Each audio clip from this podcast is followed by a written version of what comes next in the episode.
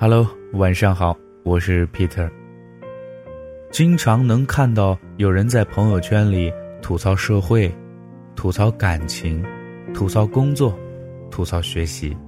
那么今天我就代替你来吐槽吐槽咱们现在的生活吧。故事的名字呢，叫做《我有点受不了这个自私的世界》。今天。有一个小朋友问我：“叔叔，叔叔，这是不是一个自私的世界呢？”呵呵，这真是一个好问题。I will show you。上午你去上班，收到同事 Lucy 发来的微信，他说：“钱呢，已经打到你的支付宝里了，以后再也不找你借钱了，傻逼。”嗯，最后两个字是傻逼。你看着他，陷入了深深的沉思。到底是怎么回事呢？这个同事啊，跟你的关系一般，跟你 A A 吃饭还找你要三毛钱的那种。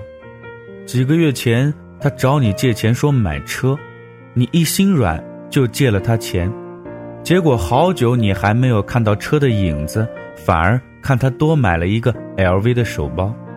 你犹犹豫豫的问他怎么回事儿，同事说：“哦，车没有喜欢的，就先不买喽。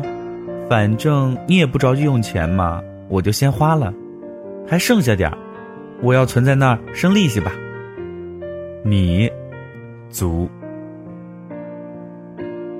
被你的同事搞得死去活来之后，突然某个群里啊，一个来路不明的人加了你。跟你聊天的第一句话就是：“你帮我修几张照片吧。”然后他给你发了一坨他搔首弄姿的夕阳红类型的彩色照片，俗称“老干部体”。你本来心情就不好了，直接跟他说：“大姐，我都不认识你。”他回道：“看了你的朋友圈，你修的那么好，随手帮我修一下，怎么了？你怎么那么自私呢？”注意啊，跟大家分享一个经验：一旦一个人跟你说“你怎么那么自私呢”，就意味着他马上要开始做自私的事情了。你回给他说：“那一百一张吧。”他又回道：“竟然还要花钱，这个世界太冷漠了，你太现实了，再见。”然后他拉黑了你。你，足，你被这个世界折磨的胸闷气短，终于挨到了中午，在公司里已经待不下去了，决定出去走走。看到路上有卖煎饼果子的，你就进去排了队。前面的人呢，突然转过头和你说：“嘿，哥们儿，我这儿差两块钱，能借给我两个钢镚儿吗？”你打开钱包，发现自己啊也就四个钢镚了，刚好买个煎饼，于是面带歉意的跟他说：“帅哥，不好意思啊，借给你的话我就没有零钱了。”而这位兄台呢，白了你一眼，给了你一句今生难以忘怀的回应：“你没零钱了，关我毛事啊？”你懵逼了。那你差两块钱关我毛事啊？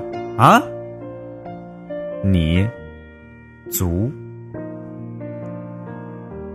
哎，算了，世界太凶残了，还是打开手机刷刷微博吧。你在圈里啊也是小有名气，刷了一会儿消息，看了一下私信，你简直又气得吐血了。你之前认真给那么多人解答问题，没有一个人之后在私信里回你谢谢，私信里又有新问题接二连三的冒出来。哎，你那个照片是怎么拍的呀？当我师傅教我吧，连个你好都他妈没有，你真想把手机给扔了。刚想把电话扔了，这时啊，你电话又响了，是你妈。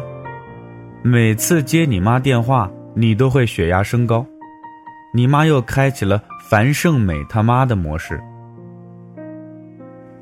儿啊，你干嘛呢？中午吃饭了吗？哦，没吃啊。啊，那行吧。哎，对了，你弟弟啊要买房子，交房贷。